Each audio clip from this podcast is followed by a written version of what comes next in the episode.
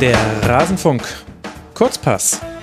Es gab wieder drei Partien bei dieser EM der Männer. Wer hätte das gedacht? Und über die wollen wir heute sprechen mit Felix Hasesteiner von der Süddeutschen Zeitung. Jetzt hier in Rasenfunk Kurzpass 155.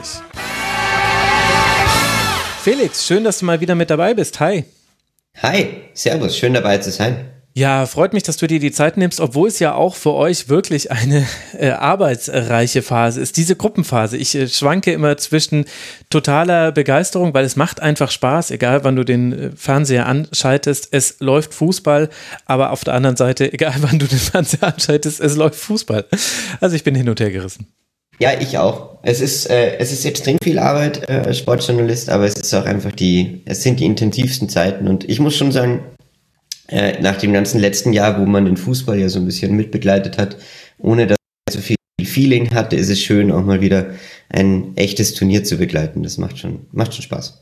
Ja, zumindest äh, so nahe dran, wie man aktuell kommt. Das stimmt schon. Also vom Feeling her ein äh, gutes äh, Turnier. Dann lass uns mal auf den gestrigen Tag blicken. Der begann mit einem Spiel in St. Petersburg zwischen Finnland und Russland. Die Finnen, wir erinnern uns, mit drei Punkten in dieses Spiel hineingekommen und sie kommen auch mit drei Punkten aus diesem Spiel heraus, was in dem Fall dann eine schlechte Nachricht ist, denn das bedeutet, Russland hat gewonnen durch einen wunderschönen Treffer von Alexei bei Miranchuk. Wie hat dir die Partie gefallen? Ah ja, ganz gut. Also ich fand, äh, es war jetzt nicht das, es war jetzt nicht das, das äh, absolut unterhaltsamste Spiel, ähm, aber ich glaube, das ist ja was, worauf beide Mannschaften jetzt gar nicht so ausgerichtet sind. Ähm, aber ich fand, äh, ich fand durchaus, dass es, ähm, dass es einfach, es war halt eines der ersten Spiele, das dieses Element hat, ähm, der der Mannschaft, die jetzt dringend was tun muss ähm, mit Russland, ähm, mhm. um was zu beweisen. Und das hat dem Ganzen natürlich erheblich äh, gut getan, das hat man gemerkt. Ja, und ich muss sagen, ich fand es auch gar nicht so ereignislos. Also nicht nur, weil äh, Finnland schon in der dritten Minute durch ein Tor in Führung geht. Borampalo hat da getroffen und es wurde aber dann wegen Abseitsstellung zurückgenommen, sondern genau das, was du angesprochen hast. Wir merken halt, jetzt gibt es Mannschaften, es gibt jetzt schon was zu verlieren. Hätte Russland diese Partie ebenfalls äh, verloren, dann wäre man schon so gut wie raus gewesen. Das hast du der Partie angemerkt. Bei Russland gab es ja eine überraschende Umstellung, nämlich der Torhüter Trainerwechsel. Safonov durfte jetzt spielen, äh, 22 Jahre alt, also die junge Alternative, die es schon immer gab. Ich glaube, man kann nach einem zu Null Spiel sagen, das hat sich in dieser Partie zumindest bezahlt gemacht. Würdest du da mitgehen? Ja, immer. Ich finde das immer wahnsinnig mutig, im, im, äh, mitten im Turnier den, den Torwart zu wechseln. Ähm, aber klar, hat, hat der Mannschaft äh, sichtlich gut getan hintenrum. Ähm, und äh, da muss ich auch ehrlich sein, ich, ich hatte ja vor dem Turnier ähm, gar nicht mehr auf dem Zettel, dass Ido Akintfeev da nicht mehr im Tor steht und habe mich schon fast darauf gefreut, dass wir ähm, dieses Jahr dann mal einen russischen Torwart haben, der nicht noch so gnadenlos von 2008 overhyped ist, ähm, dass, äh, ja, dass wir jetzt vielleicht mal in Jonas Gesicht sind und jetzt mit Safonov haben wir es ja. Ähm, und insofern, ich glaube, das war eine Umstellung, die der Mannschaft gut getan hat. Ich fand sie jetzt generell ja, die, die Russen tun sich einfach, glaube ich, noch ein bisschen schwerer. Also sie sind halt noch nicht so ganz äh, getragen. Es ist aber auch ein erkennbares Muster, dass Mannschaften, die 2018 ähm, überragend waren, äh, sich noch ein bisschen schwer tun. Also es ist ja auch bei den Kroaten ganz ähnlich. Ähm, und äh, insofern, ja, fand ich sie, fand ich sie in Ordnung, aber noch nicht so überragend. Vor allem muss man halt schon sagen, diese Finnen sind eine sehr kampfstarke Mannschaft, aber sie sind einfach jetzt personell nicht, äh, nicht, nicht herausragend besetzt. Also das ist schon ein Gegner, wo man auch erwarten hatte können, dass das Russland dann natürlich stärker ist. Ah, ich weiß es ehrlich gesagt gar nicht, denn ich finde, also das stimmt natürlich, wenn man sich die einzelnen Positionen anguckt, dann ist die individuelle Klasse bei Russland höher, aber Finnland hat in diesem 5-3-2 gegen den Ball gespielt, was wir jetzt bei dieser EM schon wirklich häufig gesehen haben. Und Russland war erstaunlich gut darin, das zu umspielen. Also Russland hat mit einer sehr, sehr breiten Raute gespielt. Ich weiß gar nicht, ob man es dann streng genommen noch Raute nennen darf, also aus geometrischen äh, Hinsicht bestimmt nicht. Aber was ich damit meine, also sie haben mit einem Sechser gespielt, das war Sobnin die meiste Zeit und dann zwei Achter und sie haben aber das Zentrum auch immer besetzt gelassen. Und die Achter waren meistens Miranchuk, Ostojev, aber da haben sie auch durchaus ein bisschen variiert. Und was das halt macht, ist, dass du rein theoretisch in jedem Halbraum zwischen den drei drei Sechsern jemanden positionieren kannst. Und du hast noch jemanden, der den mittleren Mann bindet und sich ja auch zwischen die Ketten fallen lassen kann. Und das fand ich erstmal interessant zu sehen, weil das habe ich so in dieser Form, also mit so diesem ganz Breitziehen, haben das noch nicht viele Mannschaften gemacht. Ich kann mich jetzt gar nicht an eine erinnern, die das mal über 90 Minuten so durchgezogen hat. Und ich fand, die haben das wirklich ganz gut bespielt. Dadurch haben sie es immer wieder geschafft, auf dem Flügel in 3 gegen 3 oder 3 gegen 2 Situationen zu kommen. Und dann vom Flügel aus ging es halt dann nach innen. Da hat halt ein bisschen gedauert. Da kommt halt dann nicht jedes Tor gleich zustande. Aber die waren unglaublich präsent im Halbraum auch. Die haben im Halbraum 55 äh, Pässe, haben sie in beiden Halbräumen gemacht. Davon gingen 25 in den Strafraum. Und das ist ein sehr hoher Wert, finde ich, vor allem für eine Mannschaft wie Russland, ohne ihnen jetzt zu nahe treten zu wollen, aber die sind halt im ersten Spiel nicht durch Spielstärke aufgefallen. Und ich muss sagen, also Stanislav Tschernschesow ist ja sowieso so ein kleines Taktikfüchschen. Man mag von ihm halten, was man will, wenn er sich über andere Dinge, die nicht mit Fußball zu tun haben, so gar nicht äußern will. Aber dieses taktische Anpassen auf den Gegner, ich fand das gegen Finnland, also du merkst es ja gerade, wie begeistert ich noch einen Tag später bin. Also ich fand es wirklich schön anzusehen. Ja, äh, schöner hätte ich es jetzt auch nicht äh, taktisch ausführen können. Ich wusste nicht, dass man in dieser Sendung über Taktik reden muss. ja. ja, wir können auch gleich, gleich kommen wir zu den Frisuren der Schweizer, dann wird es wieder. ja, absolut.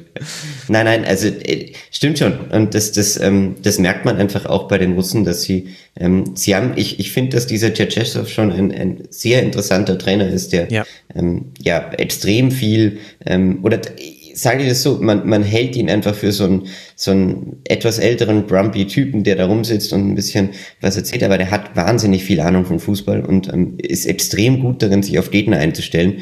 Das äh, wissen wir ja auch noch von der Weltmeisterschaft und, und äh, ich finde, das ist schon, da hast du schon recht, das ist äh, eindeutig erkennbar. Er hatte halt auch ne, muss man dazu sagen, mit dem, mit dem ersten Gegner einen der Turnierfavoriten. Also das war schon, ja. das war schon auch ein undankbarer Start gegen Belgien. Ähm, insofern ähm, haben sie das ganz gut korrigiert.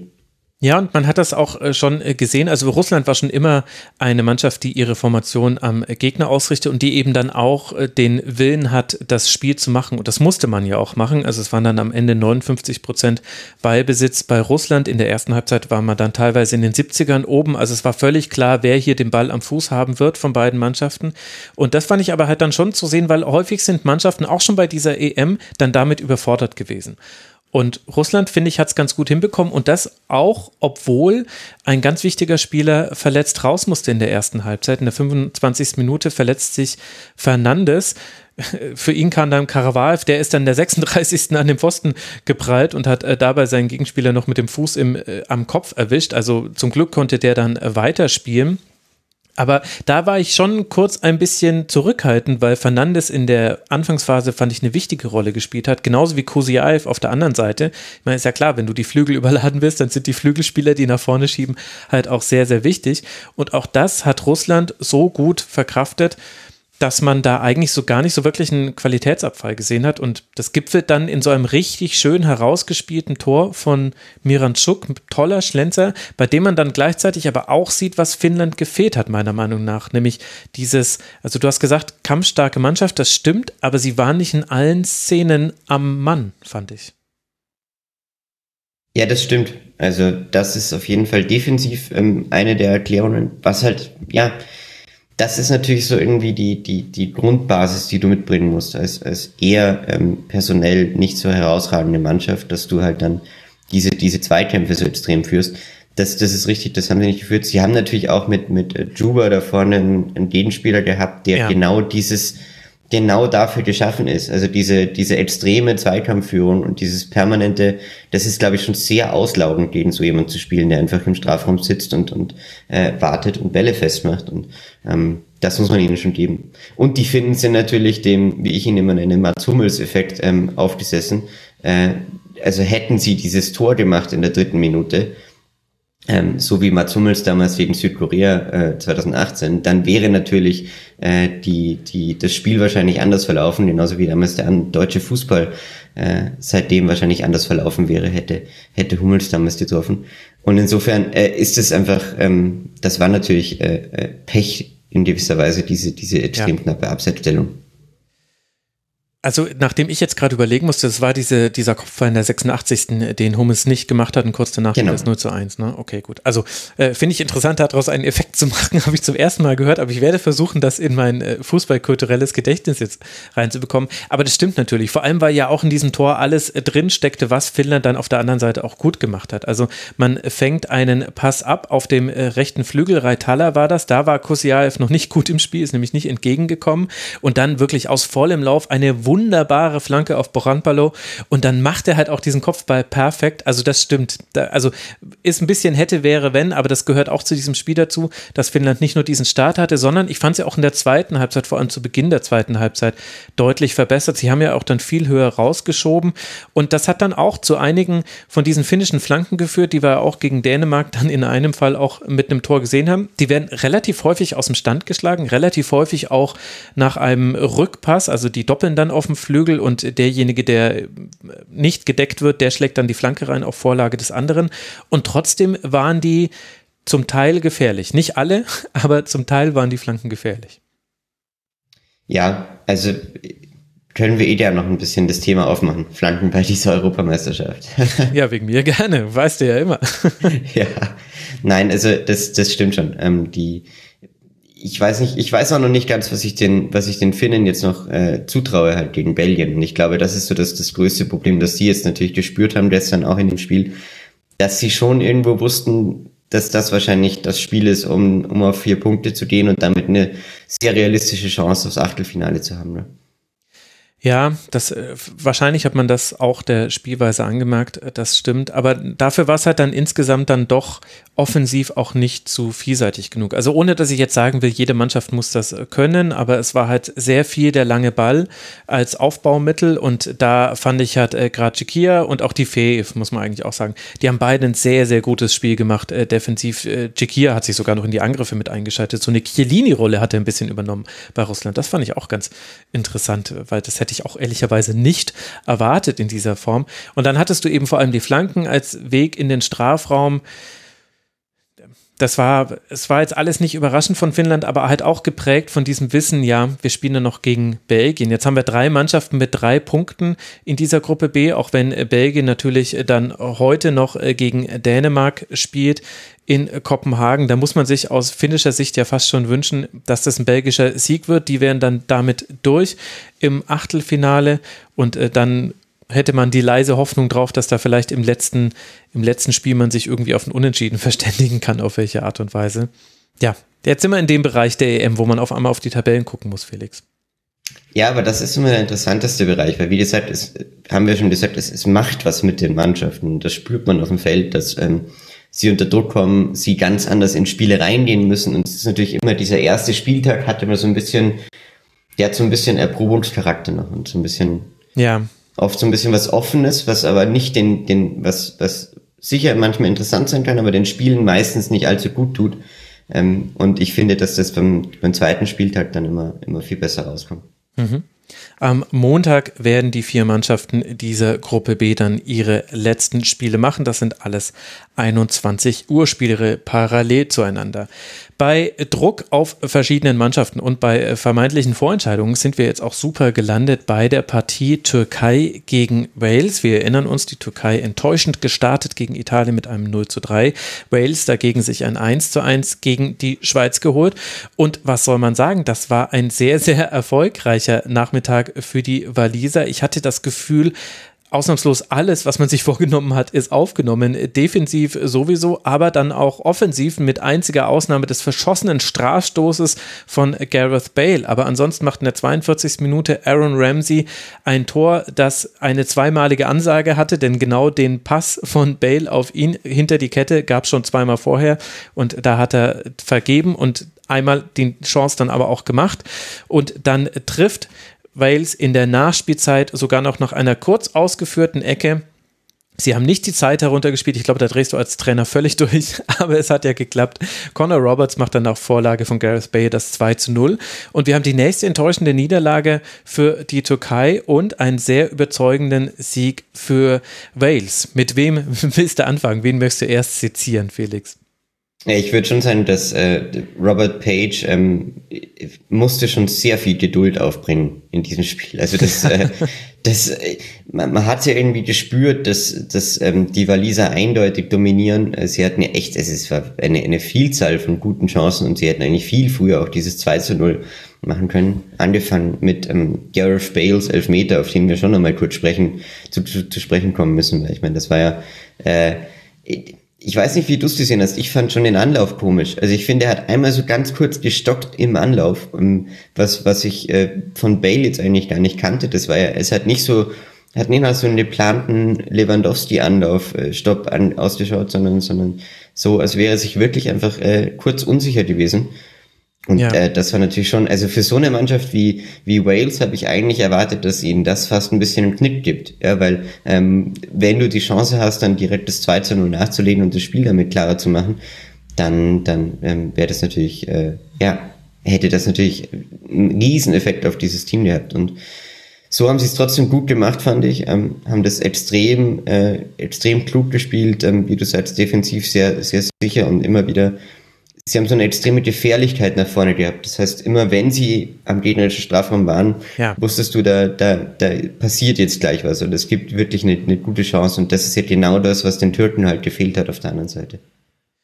Ja, das stimmt. Also sehr viele Bälle hinter die Kette, das haben wir schon thematisiert. Generell sehr viele lange Bälle. Also auch hier hatten wir wieder eine klare Ballbesitzverteilung. 63 äh, Prozent Ballbesitz bei der Türkei, 37 Prozent bei Wales. Das heißt, wenn man den Ball hatte, dann wurde der sehr schnell lang geschlagen. Das hat aber auch sehr gut geklappt. Also die allermeisten Ballkontakte aller Waliser hatte Aaron Ramsey und der hat äh, auf einer 8er, 10er Position gespielt. Da kann man dann aber, finde ich, auch schon mal den, die Fragen der Augenbraue in Richtung Türkei heben, denn so jemanden sollte man eigentlich zustellen, wenn man weiß, er ist neben Gareth Bay sicher mit der gefährlichste Waliser, war an fast allen Aktionen beteiligt. Und das finde ich ist so ein bisschen eine Erkenntnis aus diesem zweiten Spiel der Türkei, dass man es wieder nicht geschafft hat, sowohl dem Gegner seine Stärken zu berauben, als auch über 90 Minuten wenigstens eine erkleckliche Anzahl von Fehlern zu vermeiden, sondern im Gegenteil, man hat sie wieder gemacht. Also angefangen mit Kahn Eihan, der bei den Chipbällen über die Kette jeweils sich nicht hat fallen lassen, sondern auf Abseits gestellt hat, obwohl es Aaron Ramsey mit vollem Lauf äh, auf ihn zukam. Also da musst du den Laufweg aufnehmen. Das ist, es geht leider dann nicht mehr anders zu verteidigen. Ähm, oder du hoffst halt, so wie die deutsche Mannschaft gegen Frankreich, dass es dann vielleicht knapp abseits war. Aber ansonsten, du übergibst dein Schicksal quasi in die Hände des Linienassistenten und des Timings äh, des Gegners. Das sollte man nicht tun. Und eben auch dieses Zustellen hat überhaupt nicht geklappt. Also äh, Jukuschlo fand ich auf der 6 äh, eher unauffällig und das ist schlecht in dem Fall, weil in seinem Bereich ist viel passiert und auch nach der Umstellung in der zweiten Halbzeit ist es nicht so arg viel besser geworden. Und das muss ich sagen, hätte ich, man wusste, dass die Türkei jetzt eine Mannschaft ist, die auch mal wilde Phasen hat und aber ich dachte, dass das Grundgerüst, auf dem man aufsetzt, gerade nach dieser erfolgreichen Qualifikation stabiler wäre. Und ich muss sagen, da musste Wales jetzt gar nicht so mit voller Kraft rütteln, dass da viel ins Schwanken gekommen ist. Ja, also ähm, ich fand genau das, was du gesagt hast mit dieser wilden Türkei, die hatte ich nämlich auch erwartet. Ähm, das impliziert aber eben auch, dass du ja vielleicht zwei Tore hinten kassieren kannst sogar, aber halt dann ein, zwei vorne schießt. Ähm, und das ist ja überhaupt nicht passiert. Also das, ähm, das sehe ich halt überhaupt nicht bei den, bei den Türken in, in diesem Jahr. Und ich glaube, das bricht ihnen halt das Genick, weil wann immer sie erfolgreich waren, waren sie eigentlich damit erfolgreich, dass sie eine gute Offensive hatten. Ähm, und sie hätten ja auch das Personal dafür.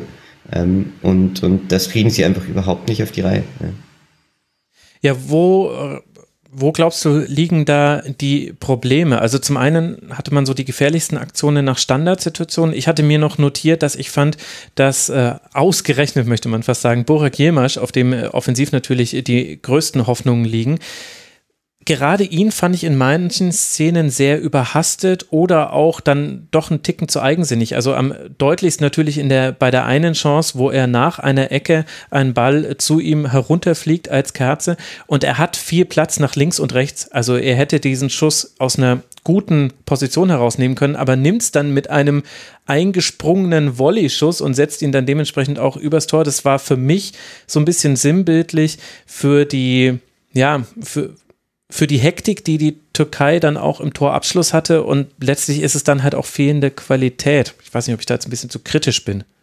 Nee, gar nicht. Ich finde, das ist ja bei Burak Yilmaz dann kumuliert in dieser Endszene, äh, wo er dann auch noch äh, einen kleinen Ausraster irgendwann hatte. Mhm. Ähm, der war einfach, ich fand auch, er war extrem hektisch, er wollte es halt, das erkennt man ja immer bei so Mannschaften, die dann doch auf einen Zielspieler zuspielen im, im Sturm oder irgendwo, ähm, dass oft dann dieser Zielspieler entweder er leistet das, was er leisten kann, oder er, er wird irgendwie sehr überhastet und will es erzwingen. Und, und bei Burak Yilmaz hatte man ja auch schon in Italien das Gefühl, dass er, ja, er es eigentlich erzwingen wollte, ohne so ein bisschen geduldig auf seine Chance als Stürmer zu warten, die ja sicher gekommen wäre. Und ähm, das ist halt dann, das ist halt dann ein Problem für so eine Mannschaft, was auf, auf so jemanden ausgerichtet ist und darauf, dass ja er dann vielleicht diese eine Chance auch macht, ne, die er bekommt. Und und ähm, das hat er nicht getan. Und daneben fand ich aber schon noch interessant, dass ähm, ich bei Chalanolu das Gefühl, Gefühl hatte, dass, dass er äh, diese zwei, drei Mal, wo er in Schusspositionen hätte kommen können oder eigentlich drin war, ja. auch nicht den Mut hatte, dann mal äh, einen seiner Schüsse zu machen. Weißt du? Also du hattest ja, du hattest in dem ganzen Spiel, korrigier mich, aber keinen wirklich guten Distanzschuss ähm, äh, auf das war dieser Tor, ja. wo du jetzt weißt, dass das kein, ähm, das ist jetzt nicht irgendwie Manuel Neuer, der da bei denen im Tor steht. Also da kann man, da kann man einfach schon mal auch einen Schuss äh, loslassen und dann auf einen Abpraller hoffen oder irgendwas. Ja, das erzeugt ja Gefahr ähm, und und davon war war nichts zu spüren und das das fand ich schon auch interessant, dass sie das nicht hinbekommen haben aus der Distanz mit mit Cengiz Ünder auch, der ja auch äh, von ja, mhm. bekannt dafür ist, dass er, dass er, dass er, dass er meinen Schlenzer machen kann. Das so. Also das, da kam halt gar nichts. Und äh, man muss auch ansprechen, diese zwei, drei Kopfballsituationen, die sie dann auch nach Ecken hatten, ich glaube einmal war es Kan Eihan, mhm. ähm, die, die, die haben sie halt, ja, nicht im Tor untergebracht und dann ist halt so ein Turnier auch mal schnell vorbei. Ja, also es gab da eine Szene in der 82. Minute, ich glaube, die meinst du auch, da hat Chalanolo einen Ball bekommen, zentral vom Strafraum, kann aufdrehen, weil da stand mal Wali, Weiß, Wallis, da stand mal Wave schlecht und da hat er sich tatsächlich dann entschlossen, den Ball äh, zu stecken. Auf Yilmaz war es. Grundsätzlich bin ich da ein großer Freund von, weil das äh, die statistische Chance ist, höher so ein Tor zu erzielen als anders. Aber in dieser Phase, es stand noch 0 zu 1 und sie hatten nicht so viele offene Schüsse in dem Bereich. Hätte ich auch eigentlich erwartet, dass er sich den Schuss nimmt. Ist so ein bisschen dann so verwissen. Aber das gehört halt irgendwie auch zu diesem Spiel noch mit dazu. Also so gut Wales war und äh, in Summe ist es natürlich jetzt enttäuschend von der Türkei, aber dieses Spiel stand auch die ganze Zeit auf Messerschneide. Das 2 zu 0 fällt erst in der 95. Minute. Es gab diese Szene nach Standardsituation. Ich fand, dass da Danny Ward auch sehr gut gehalten hat. Also äh, auch wenn er kein Manuel Neuer ist, fand ich, hat er ein sehr gutes Spiel gemacht und hat äh, da Wales im Grunde auch lange Zeit den Sieg gerettet. Und das finde ich macht es dann auch so ein bisschen schwer, das zu bewerten, weil man der Türkei jetzt auch nicht absprechen kann, dass man nicht viele Dinge probiert hätte. Es hat halt nur leider sehr, sehr wenig geklappt. Und ich finde, da ist dann schon ein deutlicher Unterschied zu dem Italien-Spiel zu sehen, meiner Meinung nach. Ja, der war eindeutig ähm, spürbar. Es hängt natürlich auch mit Italien zusammen, die, glaube ich, im ersten Spiel einfach die deutlich überlegene Mannschaft auch waren. Und, mhm. und ähm, das gar nicht mal äh, nur die Türkei war, die da, die da sozusagen zu schlecht war. Ähm, aber, aber da war eindeutig was erkennbar und wie gesagt, wir haben jetzt äh, schon dreimal drüber geredet, dass, ähm, dass die Türken eben, du hast ihnen schon angemerkt, dass sie was bewegen wollten. Mhm. Sie haben einfach auch, ähm, ja, sie haben es halt, sie haben es halt nicht so umsetzen können in der Defensive und, und äh, ja, dann, dann reicht das halt einfach nicht. Also das ist, ähm, das ist halt dann, das ist halt dann zu wenig. Und das ist halt dieses Schicksal dieser, dieser Turniere irgendwie, dass es halt Mannschaften gibt, die vielleicht, wenn man sie in andere Gruppen stecken würde, ähm, funktionieren könnten, was ja. ich mir bei den Türken auch vorstellen kann. Aber äh, in dieser Gruppe mit Italien, Wales, das waren halt jetzt auch schlechte, schlechte Partien für sie zum Start, weil ähm, die haben halt, ähm, Wales hat halt mit, mit diesem auch interessante Rolle von, von Gareth Bale, der immer so ein bisschen, äh, ja, abgekippt ist eigentlich, gell? Also der, der, ja. der gerne diese, diese diese Rolle da gespielt hat des Passgebers und gar nicht mehr so dieses Passnehmers, was er ja schon, ähm, schon bei, bei der letzten Europameisterschaft eher getan hat. Und äh, ja, also da, da hätten, hätten die Türken ähm, gegen einen anderen Gegner deutlich mehr Chancen gehabt und dann ist das halt ein sogenanntes Turnierschicksal, würde ich sagen. So ein bisschen. Ja, und bei Gareth Bay mit Ansage. Und vielleicht an dieser Hin äh, Stelle noch der kleine Hinweis an äh, die geschätzten Hörerinnen und Hörer. Ich ärgere mich auch, dass wir in unserer EM-Vorschau die Türkei sehr positiv besprochen haben und ich bin deswegen auch in meinen Tippspielen schlecht. Ihr könnt es ja in den Rasenfunk-Tippspielen sehen. Wir haben aber auch darauf hingewiesen, wie schwer es ist, ein Turnier vorherzusagen. Bitte hört auf, mir bei Twitter und anderen Kanälen zu schreiben. Es tut mir doch sehr leid und ich kann aber doch nicht die Gewähr für eure Tipps nehmen. Meine sind genauso schlecht schlecht. Also äh, mea culpa an der Stelle, aber bitte reibt mir nicht immer noch mal unter die Nase. Ich ärgere mich doch sowieso schon. Vielleicht übernehme ich an der Stelle mal die Überleitung, weil ich, ich habe den, hab den, hab den langen Podcast leider nicht gehört, aber wie hast du denn die Schweiz vor dem Turnier eingeschätzt? Ich fand die Schweiz äh, nicht überzeugend. Also auch wenn da äh, so quasi auf dem Papier liegen da ganz viele Dinge, die gut sind. Du hast eine eingespielte Mannschaft, die kennen sich, sie spielen diesen ganz guten Fußball. Sie hatten auch äh, ein paar Spiele, wie unter anderem gegen Spanien, die gut gelaufen sind. Aber ich finde, dass es bei, dass die Schweiz ein klassisches Team ist, was das, wenn es muss, nicht kann, weil es auch in den Spielen vorher oft nicht so wirklich gezeigt hat, dass es kann, wenn es muss. Also die ja, also ich war von der Schweiz nicht überzeugt. Ich muss mal gerade äh, gucken, wie wir sie eigentlich eingeordnet haben. Also ich hatte sie ziemlich sicher irgendwo im Durchschnitt. Äh, ich glaube, ich wollte sie sogar tendenziell noch ein bisschen schlechter setzen. Lass mich kurz gucken. Die Schweiz. Ah, okay. Alex und ich hatten sie als Durchschnitt und der Flo sogar nur als Mitschwimmer. Deswegen haben wir als 19. Team dieser EM über die Schweiz gesprochen. Da lagen wir jetzt vielleicht dann doch näher dran. Ja, das ist also deine prophetischen Fähigkeiten ja, ja. Ähm, hast du damit doch noch unter Beweis gestellt. also, wir sprechen über das Spiel Italien gegen die Schweiz und es wurde das zweite 3 zu 0 für Italien, die damit auch als allererste Mannschaft für das Achtelfinale qualifiziert sind. Die Tore machen zweimal Manuel Locatelli, einmal in der 26. Minute, einmal in der 52. Minute, nachdem Giorgio Collini schon getroffen hatte. Dieser Treffer wurde aber wegen eines Handspiels bei der Tor Torentstehung und zwar unmittelbar vor der Torentstehung, deswegen wurde er auch zurückgenommen zurecht. Chiellini musste dann auch raus in der 24. Minute. Ich denke, auch darüber müssen wir dann gleich noch sprechen. Und hinten raus durfte auch noch Ciro Immobile treffen in der 89. Minute und so wurde es eben ein 3 zu 0. Felix, was ist zu diesem Spiel zu sagen? Ah, das ist einfach, äh, diese Italiener sind für mich mittlerweile echt einer von den ja, zwei, drei Turnierfavoriten, weil ähm, also ich fand sie extrem stark. Ich habe sie, habe sie, äh, habe sie auch so eine. Sie hatten von Anfang an wieder dieses Feeling, mit dem sie aus diesem Türkei-Spiel rausgegangen sind. Also diese mhm. extreme Ballkontrolle, die das, das also eine, eine, eine totale Ruhe ähm, und so ein wahnsinniges Selbstverständnis. Und ähm, das hat sich eigentlich wirklich durch die gesamten 90 Minuten durchgezogen. Also ich fand, das war eigentlich die einzige Mannschaft, die bisher über 90 oder 180 Minuten mich komplett überzeugt hat in dem, was sie da tut. Weil ähm, man hat es selbst dann gemerkt, dass in der zweiten Halbzeit die Schweizer ein bisschen höher angelaufen sind und ähm, wirklich was bewegen wollten die haben ja, also Italien hat hinten rausgespielt über, über Di Lorenzo, Bonucci, ähm, Donnarumma im Tor. Das war ja Wahnsinn. Also es war ja extrem mutig, aber extrem zielführend. Also teilweise haben die, ähm, ich glaube, es gab in, in, um die 70. Minute herum gab es eine Szene, da haben die ähm, am eigenen Strafraum sechs Schweizer überspielt. Ja? Mhm, ähm, ja. Und, und das ist schon, das zeigt schon, ähm, was gerade in dieser Mannschaft vorgeht und wie sehr sie sich wohlfühlen ähm, unter ihrem römischen Nachthimmel. Und das, äh, das fand ich schon extrem stark. Und äh, ich muss auch sagen, ähm, Locatellis erstes Tor ist mein bisheriges Lieblingstor bei dieser Europameisterschaft, ähm, weil wenn man sich das anschaut, es ist von hinten rausgespielt mit einem kurzen Torwartpass ähm, auf die linke Seite, dann in die Zentrale rein, mutig gespielt und dann findet er diesen, hat er diese überragende Idee, den mit, mit einem Volley ähm, aus dem Mittelfeld heraus auf rechts zu verlagern, mhm. auf Berardi, äh, und erkennt dann einfach, dass dieser Raum da ist und zieht ab dem Moment, wo er den Pass gespielt hat, in einer Linie auf das Tor und äh, läuft dann perfekt ein in den Strafraum.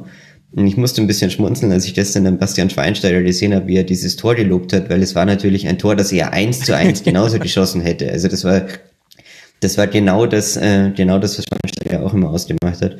Und äh, fand ich fand ich extrem schön gespielt und ähm, sieht man ja doch nicht ganz so oft bei solchen Turnieren, dass Tore wirklich in einem Fluss von hinten herausfallen. Ja, also das ähm, fand ich schon gut. Ja, absolut. Und das ist dann tatsächlich das, was ja auch die italienische Mannschaft auszeichnet, dass eben, dass es diesen Fluss überhaupt gibt, in dem man mittreiben kann. Also looking at you, Deutschland.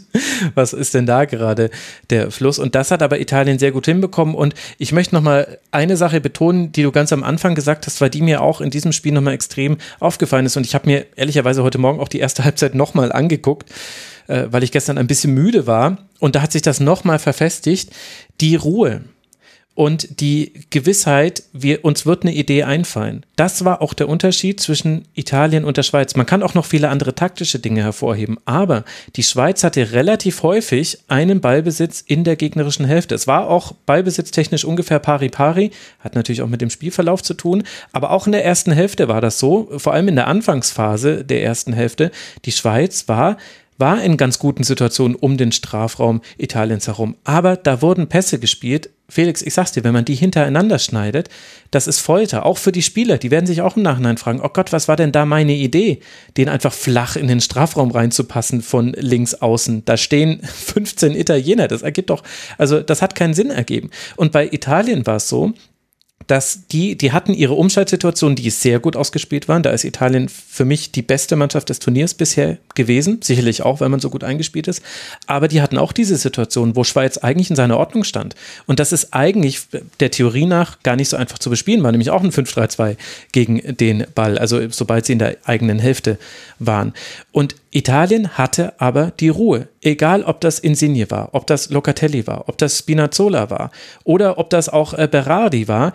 Die haben den Pass in den Strafraum genommen, wenn sie etwas gesehen haben, was für sie spannend aussah. Und wenn nicht, dann haben sie gesagt, ja gut, dann spielen wir halt hier nochmal zurück zum Achter und dann verlagern wir mal rüber und dann gucken wir mal. Und das war aber trotzdem alles auch in einem Tempo gespielt. Es war mit enorm viel Laufarbeit verbunden. Italien ist sechs Kilometer mehr gelaufen als die Schweiz. Das ist bei einer Mannschaft, die 3 zu 0 gewinnt und auch schon sehr früh 2 zu 0 führt, nicht selbstverständlich, dass man mehr läuft als der Gegner und vor allem so viel mehr läuft. Man hatte elf Läufe in den Strafraum, die Schweiz nur einen, also das mal als äh, Gegenbeispiel dazu. Und das fand ich war wirklich mal jenseits von allen taktischen Finessen, über die man auch sehr gut sprechen kann, der Unterschied, dass Italien einfach eine Selbstüberzeugung und eine Ruhe hatte, und dann hat man eben einfach so lange gewartet, bis sich die Chance aufgetan hat. Und die hat sich dann aber auch immer aufgetan. Da muss man dann auf Schweizer Seite drüber sprechen. Aber das fand ich wirklich nochmal beeindruckend zu sehen. Auch wenn so ein 3 zu 0 so stürmisch und so toll klingt und auch das 1 zu 0 so aus so einer Tempoaktion gefallen ist, konnte Italien auch die ruhigen Momente. Und das ist ja was, was interessant wird, auch in der K.O.-Phase, glaube ich. Ja, also ich, wie du sagst, die hatten halt du hattest ja von Anfang an nicht das Gefühl, dass sie jetzt, ähm, was man dann vielleicht auch hätte, äh, ja, das hätte den Italienern, glaube ich, durchaus passieren können, dass sie, dass sie dann erzwingen wollen, ja, und dass sie ähm, aus ihrer doch Überlegenheit, die sie ja am, am Anfang gerade über Spinazzola und Insigne hatten, mhm. äh, über links, ähm, dass sie, ja, dass sie dann so in den, in den Modus kommen, so, okay, jetzt muss aber drinnen dieses 1 zu 0 her. Und ich fand, das hatten sie überhaupt nicht. Das war extrem geschickt abwartend. Also es war nie abwartend im negativen Sinne, im Sinne von, ähm, wir, wir nehmen jetzt mal Tempo raus und, und äh, lassen die anderen kommen, sondern es war immer, nee, nee, wir haben die Kontrolle. Es war aber lauernd, wir wissen, so ein bisschen. Genau, lauernd. Wir wissen einfach, dass, dass die Chancen kommen werden und dass die Tore fallen werden.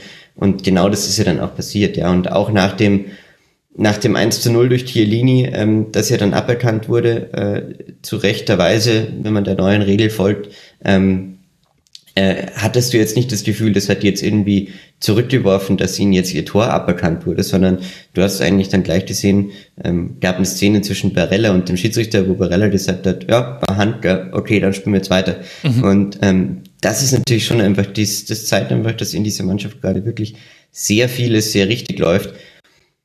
Das Einzige, was natürlich zu sehen sein wird, ist, ähm, was passiert, wenn die mal äh, aus irgendeinem blöden Grund vielleicht früh in Rückstand geraten. Das ist das Einzige, was ich glaube, ähm, was natürlich, äh, was natürlich für Schwierigkeiten sorgen sollte, weil wenn irgendwann mal dieser dieser Wellenbrecher kommt, ähm, dass man irgendwann sagt, äh, ja, jetzt habt ihr eine Situation, die ihr so seit längerem mal nicht hattet, ähm, dann wird man sehen, was dann passiert. Ja, das gehört ja zu den hässlichen Wahrheiten von Turnieren, dass selten die Mannschaft den Titel holt, die spielerisch am meisten überzeugt und das sind die Italiener mit weitem Abstand bisher bei dieser EM. Aber jetzt wollen wir mal nicht unken, wir werden es ja sehen. Man kann so viele tolle Dinge sehen. Ich finde, wie Italien durch Laufräume, durch Laufwege Räume öffnet, ist toll. Ich finde es äh, unheimlich faszinierend, wie sie es sogar gegen einen stehenden Gegner schaffen, in den Raum hinter den Gegner zu spielen, der dann aber immer schon aufgenommen wurde durch den Lauf vorher, also antizipiert. Das ist einfach ein, eine tolle Mannschaft. Jorginho auch wieder super Spiel gemacht. Locatelli natürlich äh, logischerweise der Held dieser Partie, auch mit Berardi zusammen. Also da hast du auch, da haben sich auch viele Dinge bestätigt, die man auch vorher erwarten konnte. Wir haben aber auch diesen Chiellini-Ausfall, der ja auch wieder in dieser Partie sehr weit mit nach vorne geschoben hat bei tiefem Ballbesitz, der da auch wieder eine Rolle gespielt hat. In dieser Partie hat man jetzt nicht gemerkt, dass er gefehlt hat und für ihn Asabi kam. Was glaubst du, könnte das für Auswirkungen haben, wenn wir jetzt aufs weitere Turnier gucken? Sollte er länger ausfallen? Das wissen wir ja jetzt noch nicht. Ja, das, das wollte ich gerade sagen. Das steht ja, glaube ich, noch nicht ganz fest, was er genau hat. Ähm, ich meine, sie hatten ja in Italien eh mal so ein bisschen schon vor dem Turnier, glaube ich, die Diskussion ähm, mit Bonucci Chiellini. Mhm. Ähm, ob das, also ob es ist ja noch Bastoni im Hintergrund, der glaube ich auch nicht ganz fit war, wenn ich es richtig in Erinnerung hatte, oder ja, kann genau, auch sein, dass war ich angeschlagen. Mhm. Genau, war angeschlagen. Also Bastoni ist ja ein Weltklasse-Innenverteidiger. Ja? Also ähm, wenn wenn der bis dahin fit wird und ich meine dieses dritte Spiel gegen Wales ist jetzt ähm, das ist jetzt nicht das entscheidende Spiel für die Italiener ähm, und ich glaube, dass sie dass sie das Potenzial haben, ähm, den Ausfall von Chiellini da schon aufzufangen, auch wenn es natürlich schwer wiegt, ne? Also Kapitän, keine Frage. Ähm, aber gerade in dieser Rolle, die er dann gespielt hat, mit diesem, mit diesem Aufrücken, da gibt schon auch noch andere Kandidaten, die, ähm, die da ja, was beitragen können, die da ähm, ja, mhm. Chiellini kann man, kann man theoretisch ersetzen in dieser Mannschaft. Und ich glaube, ähm, das, das interessanterweise gilt ja eigentlich auch für jeden, wenn man, wenn man sich diese Mannschaft anschaut. Es gab jetzt niemanden, der so raussticht als der eine markante Mann, dass man das Gefühl hat, wenn der ausfällt, dann fällt das Konstrukt zusammen. Ne? Also ähm, ich äh, habe jetzt gestern auch in meinen Text reingeschrieben, ich habe noch so ein Marcello Lippi-Zitat gefunden, wo er genau das auch gesagt hat, dass ähm, die Mannschaft so als Zusammenhalt funktioniert und äh, gemeinsam und, und nicht über Einzelcharaktere. Und das das mhm. ist schon, das ist schon auch erkennbar und ich glaube, das ist eine, eine, Stärke, die sie durchs Turnier tragen wird. Mhm. Und was ich noch kurz ähm, spieltaktisch, was ich jetzt vergessen habe, ähm, wenn wir schon über die Türkei geredet haben, die äh, nicht schießt, dann muss man die Italiener auch dafür loben, dass sie ihre Schusschancen, Schusschancen eben erkennt. Ja? Also ich meine, mhm. Tor 2 und 3 sind ähm, von außerhalb des Strafraums gefallen oder zumindest von der Strafraumkante. Ja. Äh, und da waren noch zwei, drei andere Szenen, wo sie den Schuss genommen haben, weil sie eben gesagt haben, okay, es gibt jetzt gar keinen passt zum Durchstecken, dann, dann lass es uns probieren. Ja? Und das ist schon auch, äh, das, das fand ich schon, fand ich schon bemerkenswert und gut. Mhm. Ja, was mir noch aufgefallen ist, war, äh, Italien hat dann irgendwann auch ein bisschen angefangen, in taktischer Sicht zu zocken. Sie haben umgestellt auf Fünferkette. Ich glaube, in der 70. Minute mit der Reinnahme von Toloi müsste das gewesen sein. Und sie haben Chiesa neben Immobile spielen lassen. Und auch wenn Roberto Mancini nach dem Spiel gesagt hat, das wäre gewesen, um in Ruhe den Ball zirkulieren lassen zu können, also so hat er das begründet, glaube ich ehrlicherweise, dass das eher so war, dass man gesehen hat, ja gut, jetzt lass mal noch mal ein bisschen was probieren, damit damit wir noch Eindrücke unter Turnierbedingungen sammeln können. Also das sah für mich ehrlicherweise nach jetzt, ich will jetzt nicht Testspiel sagen, das würde sich despektierlich anhören, so war es auch von ihnen nicht gespielt, aber das fand ich sehr, sehr faszinierend zu sehen. Die Schweiz hat nichts verändert im Anlaufverhalten in der, in der Formation, die haben erst hinten raus dann ein bisschen was verändert, auch relativ spät fand ich. Und äh, Italien stellt einfach um auf Fünferkette, probiert mal Chiesa neben Immobile als äh, Doppelspitze aus. Ja, also das hatte auch eine gewisse Lässigkeit, wenn du mich fragst, muss ich sagen. Ja, klar. Also die, die Chiesa-Rolle fand ich auch interessant. Und natürlich kann so jemand äh, im Verlauf des Turniers kann man da noch, kann man da noch viel machen. Ich kann mir auch gut vorstellen, dass sie diese, diese experimentelle Natur jetzt ein bisschen auch fortsetzen gegen Wales, weil natürlich werden sie da äh, ein bisschen ähm, schonen, ein bisschen ähm, tauschen. Also dann, dann hat vielleicht so jemand wie Chiesa mal ein Spiel, wo er auch, ähm, wo er auch zeigen kann, dass so eine Doppelspitze auch funktionieren kann mit Immobile zusammen. Und sei es, wenn man im Achtelfinale oder Viertelfinale 1-0 hinten liegt und auf einmal noch offensiver spielen muss, mhm. ähm, dass man dann nicht irgendwie den, ohne jetzt äh, auf Jodi Löw zu schauen, aber dass man dann vielleicht nicht den äh, zusätzlichen Stürmer auf die linke Außenverteidigerposition setzt. Aber das äh, ist ein anderes Thema. Er hat ja im Ballbesitz immerhin vorgeschoben. Aber äh, gut. Ein, ein Wort noch äh, zur Schweiz. Die sind sonst ein bisschen äh, zu kurz gekommen. Also es gab nicht die wahnsinnig äh, gefährlichen Aktionen nach vorne. Nach hinten hatte man viel Probleme, vor allem auf der rechten Seite, also der Spinazzola-Seite, Embarbo, Elvedi, äh, auch Freuler da oft mit Problemen. Auf der anderen Seite aber Rodriguez genauso. Das war schon mal ein Problem. Der Zugriff auf die Spieler vom 16er hat gefehlt. Äh, nicht nur bei den Toren, bei den 2 zu 0 und dem 3 zu 0, sondern auch schon bei den Szenen, die du vorher erwähnt hast. Jetzt wissen wir alle, wie stark Italien war. Deswegen haben wir auch bisher uns so auf Italien fokussiert. Wie würdest du denn jetzt mit einer Schweizer Brille auf diese Partie blicken? Oh, die ist nicht gut. Also ähm, ich finde, dass äh, ja, was ich vermisst habe, war, dass sie auch keine keine Nadelstiche gesetzt haben. Also sie haben gerade Embolo überhaupt nicht ins Spiel gebracht. Ja. Ähm, und äh, das wäre ja schon was gewesen. Also das muss in dieser Mannschaft schon stecken, dass du natürlich nicht jetzt gegen Italien äh, äh, in der in der Form äh, da da vielleicht eins zu eins die Chancen tauscht und dich und dich abwechselst und am Ende ein ausgeglichenes Chancenverhältnis hast. Aber so diese zwei, drei Gelegenheiten hätte ich, hätte ich mir schon erwartet von der Schweiz. Und ehrlich gesagt, äh, es gab diesen Schuss von Shakiri, der am Ende acht Meter beim Tor ist. Es gab zwei, drei ähm, Situationen, wo Donnarumma ein bisschen äh, äh, arglässig war und, und ähm, sie, sie halt hinten rausgespielt haben und deshalb so eine gefühlte Schweizer Chance äh, am Kommen war. Aber ansonsten kam ja, kam, kam da überhaupt nichts von den, von den Schweizern und das, äh, da hätte ich schon mehr erwartet. Und gerade auch was, was Spielkontrolle angeht mit Chaka und Freuler, hast du eigentlich schon zwei Männer, die, die aus der Zentrale heraus ähm, gute Pässe spielen können, viel verlagern können. Ähm, und das hat überhaupt nicht funktioniert. Und wenn man sich auch anschaut, Akanjis Rolle im, im äh, ersten Spiel, wo er immer diese, diese Laserpässe, diese flachen gespielt hat, wo sie eigentlich das ganze Mittelfeld mit einem Pass überbrückt haben, ähm, das hat halt überhaupt nicht funktioniert gegen die Schweizer und sie hatten irgendwie kein Alternativ, äh, gegen die Italiener. Und ähm, sie hatten irgendwie kein Alternativkonzept, die Schweizer. Und das, mhm. ja, ist für mich schon trotzdem eine der enttäuschenderen Mannschaften ähm, des Turniers, äh, weil ich zumindest erwartet hätte, dass sie, dass sie fähig sind, ähm, Nadelstiche zu setzen und dass nicht nur äh, ihre Frisuren herausstechen, um diese äh, Geschichte auch noch mal kurz aufkommen zu lassen. Haris Seferovic mit 13 Ballkontakten bis zu seiner Auswechslung in der Halbzeit, aber für Mario Gavranovic ließ dann auch nicht so viel besser. Brel im Bolo bei 38 immerhin, aber kaum Aktionen, in denen er mal Zweikämpfe oder direkte Duelle gewinnen konnte. Die Schweiz damit mit einem Punkt auf Rang 3. Es wird jetzt dann am Sonntag weitergehen. Italien spielt gegen Wales und die Schweiz dann gegen die Türkei. Da muss dann schon ein Sieg her, um dann allerdings auch die sehr gute Chance ha zu haben, sich als Gruppendritter noch zu qualifizieren für die Schweiz.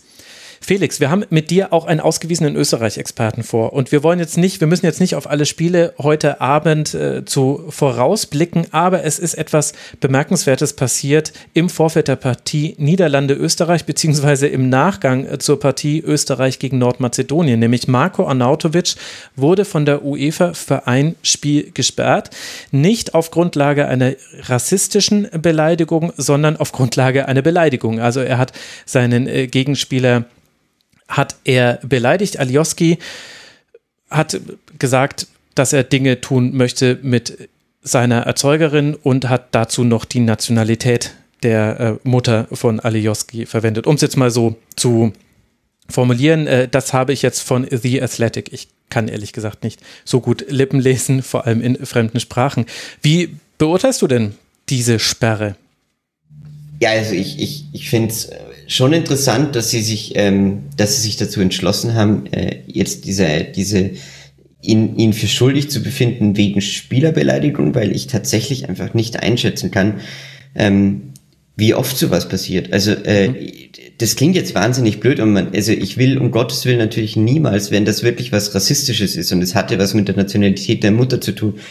Deshalb ist es natürlich was Spezielles, ja. Und äh, es ist es, äh, ich will das nicht verharmlosen, aber es ist natürlich die Frage, ähm, wie bewerten wir jetzt Unterhaltungen von Fußballern auf dem Feld? Weil äh, ich habe äh, nur in die Pressekonferenzen, wenn man reingehört hat bei den Österreichern, dann ist schon so gewesen, dass anscheinend sehr, sehr viele Worte gefallen sind. äh, während dieses Spiels und das hat man auch gesehen. Also da ist extrem viel geredet worden auf dem Platz äh, von Alioski auch in andere Richtung. Ich habe mir das nochmal im Real Life angeschaut. Da, der hat schon, der hat schon sehr viel ähm, kommuniziert, wo ich jetzt auch nicht unbedingt immer Lippen lesen wollen würde. Ähm, also ich will jetzt nicht diesen Österreicher-Spin aufnehmen, dass das sozusagen Provokation war und das ist auch kein Grund ähm, für, für Arnautovic dann nach seinem 3 zu 1 äh, die, sich diese Dummheit zu erlauben und, äh, und da ähm, ja solche, solche Jubel, also solche, solche Schimpftiraden dann loszulassen. Aber es ist natürlich ein interessanter Präzedenzfall, weil das passiert leider auf dem Fußballplatz und das gehört irgendwie dazu zu diesen emotionalen Spielen. Ähm, und äh, ich, ich weiß nicht genau, ähm, ja, wo die UEFA damit hin will. Und diese Sanktionierungspolitik ist ja auch deshalb interessant. Jetzt haben sie, glaube ich, ein Verfahren zu der eingeleitet gegen Robin Gosens wegen seiner ähm, seiner Szene, äh, äh die er da hatte, ähm, wo er, wo er äh, ich weiß es gar nicht mehr, wo er, wo er ein, ein, ein Foul begeht. Benjamin ähm, Pavard, ja. Genau, wo man mit Pavard die Szene hatte. Szene. Also ich, ich weiß gar nicht, ähm, wo die UEFA da jetzt hin will. Also mit diesen, mit diesen nachgehenden Sanktionieren, glaube ich, ich glaube nicht, dass sie sich da einen großen Gefallen tun auf Dauer. Ja. Und äh, ja, ich meine, ich würde die beiden Sachen schon unterscheiden, weil Groß ja. war, also das war für mich eine klare gelbe Karte und es ist ein Skandal, dass Benjamin Pavard, obwohl er 10 bis 15 Sekunden bewusstlos war, danach noch durchgespielt hat. Aber das wissen alle Leute, die den Rasenfunk hören. Deswegen, ähm, aber ich wollte es hier nochmal nachschieben, weil ich es damals in der Sendung äh, zu dem Spiel nicht so ja. deutlich gesagt habe. Aber es war etwas, was auf dem Spielfeld bewertet wurde. Das, das jetzt von Arnautovic war etwas, was äh, zu sehen war, dass da was war. Wir erinnern uns auch an die Reaktion von David Alaba. Aber ja, ich bin da ehrlicherweise auch so ein bisschen zwiegespalten und aber genauso wie du möchte ich voranstellen, ich möchte überhaupt nicht sagen, dass das in irgendeiner Art und Weise gerechtfertigt wäre. Da, solche Beleidigungen muss man sich einfach sparen und vor allem, wenn sie rassistischen Anklang haben, dann muss man sich selbst erstmal hinterfragen, warum man überhaupt so beleidigt. Denn wenn man in der Emotion ist, dann zeigt sich das Ich, wie es ist. Und wenn man rational und vernünftig ist, dann versteckt man vielleicht auch manchmal das, was man sich denkt. Und also da muss ich Marco Arnautovic hinterfragen. Auf der anderen Seite bleibt bei mir so ein bisschen das Gefühl, also ohne, wirklich ohne es relativieren zu wollen, aber ob nicht vielleicht einer der Gründe, warum er jetzt gesperrt wurde, auch war, dass er sich entschuldigt hat via Social Media und dort reingeschrieben hat, I am not a racist. I have friends in almost every country. Also gut, Country, ja, jetzt fängt schon, fängt schon an. Aber damit quasi zu, zugegeben hat, dass es da eben eine rassistische Beleidigung gab. Und ich will ihn damit jetzt nicht in Schutz nehmen. Also ich hoffe, dass das jetzt nicht gegen mich verwendet wird. Aber irgendwie bleibt dieser Eindruck bei mir, dass es nicht nur die Beschwerde des nordmazedonischen Fußballverbands war, sondern eben auch das im Grunde Eingeständnis, nicht nur, dass er beleidigt hat, sondern dass da auch eine rassistische Beleidigung mit drin steckte. Und wenn dann die UEFA sagen würde, ähm, wir finden das gut, dass du dich entschuldigt hast, aber Rassismus, da haben wir eine Null-Toleranz-Politik und deshalb musst du gesperrt werden. Dann wäre ich völlig fein damit. Was ich aber ganz seltsam finde, ist dann zu sagen, wir sperren ihn, aber nicht, weil es rassistisch war, sondern weil es eine Beleidigung war. Und dann macht man eben genau diesen Präzedenzfall auf, den du beschrieben hast. Also das ist irgendwie schief. Ja, genau darum geht's. Es ist, es wirkt einfach so ein bisschen äh, schief in dem Fall, dass äh, ja es ist halt, es war ja gar nicht das, was, was man eigentlich extrem hat. Und was, wenn es wirklich äh, für Rassismus befinden werden würde, dann müsste man ihn auch für drei oder vier Spiele sperren. Da bin ich auch, da bin ich auch total dahinter und das finde ich dann relativ klar. Und auch damit müsste er dann leben, ähm, wenn er was gesagt hätte. Aber wenn man eben das nicht aufmacht, dann, dann weiß ich nicht, weil man natürlich ist es, also jetzt mal auf, auf, auf die sportliche Situation kurz noch einzugehen, natürlich ist es ein massiver Eingriff. Ja? Also es ist, ähm, äh, wird natürlich schon dazu führen, dass die, dass die Österreicher geschwächt sind. Ja? Und ähm, das äh, war der UEFA, also ich weiß nicht, sie, sie macht sich damit einen Fall auf, der natürlich die nächsten Wochen nochmal weitergehen kann, wenn die Österreicher jetzt heute deutlich verlieren sollten.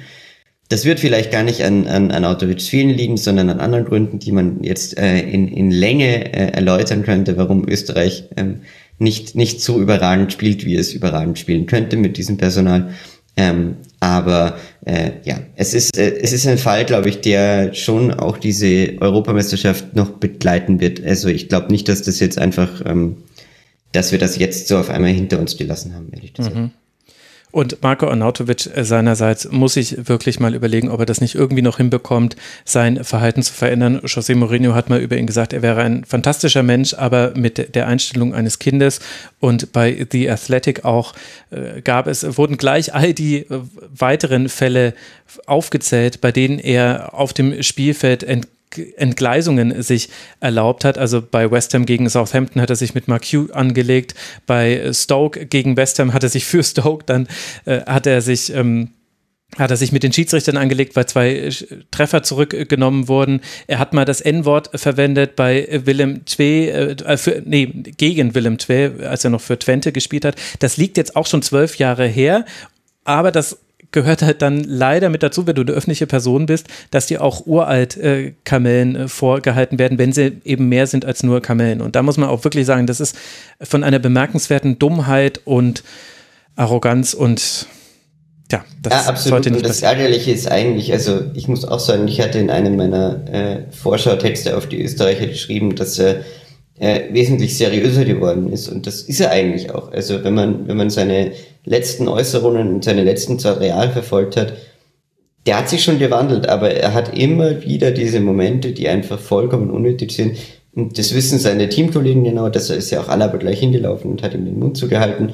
Ähm, und das wissen die alle genau. Äh, deshalb verteidigen sie ihn ja auch nicht mit der Werf, die, die ja man jetzt vielleicht bei anderen Spielern zeigen würde. Deshalb hat auch Sascha Kalajdzic mal den schönen Satz gesagt, dass er ähm, vor Anautovic mehr Angst hatte ähm, als vor allen anderen, als er zuerst, zum ersten Mal zur Nationalmannschaft gekommen ist.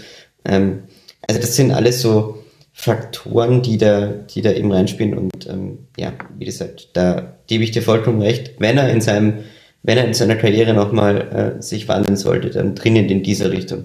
Mhm.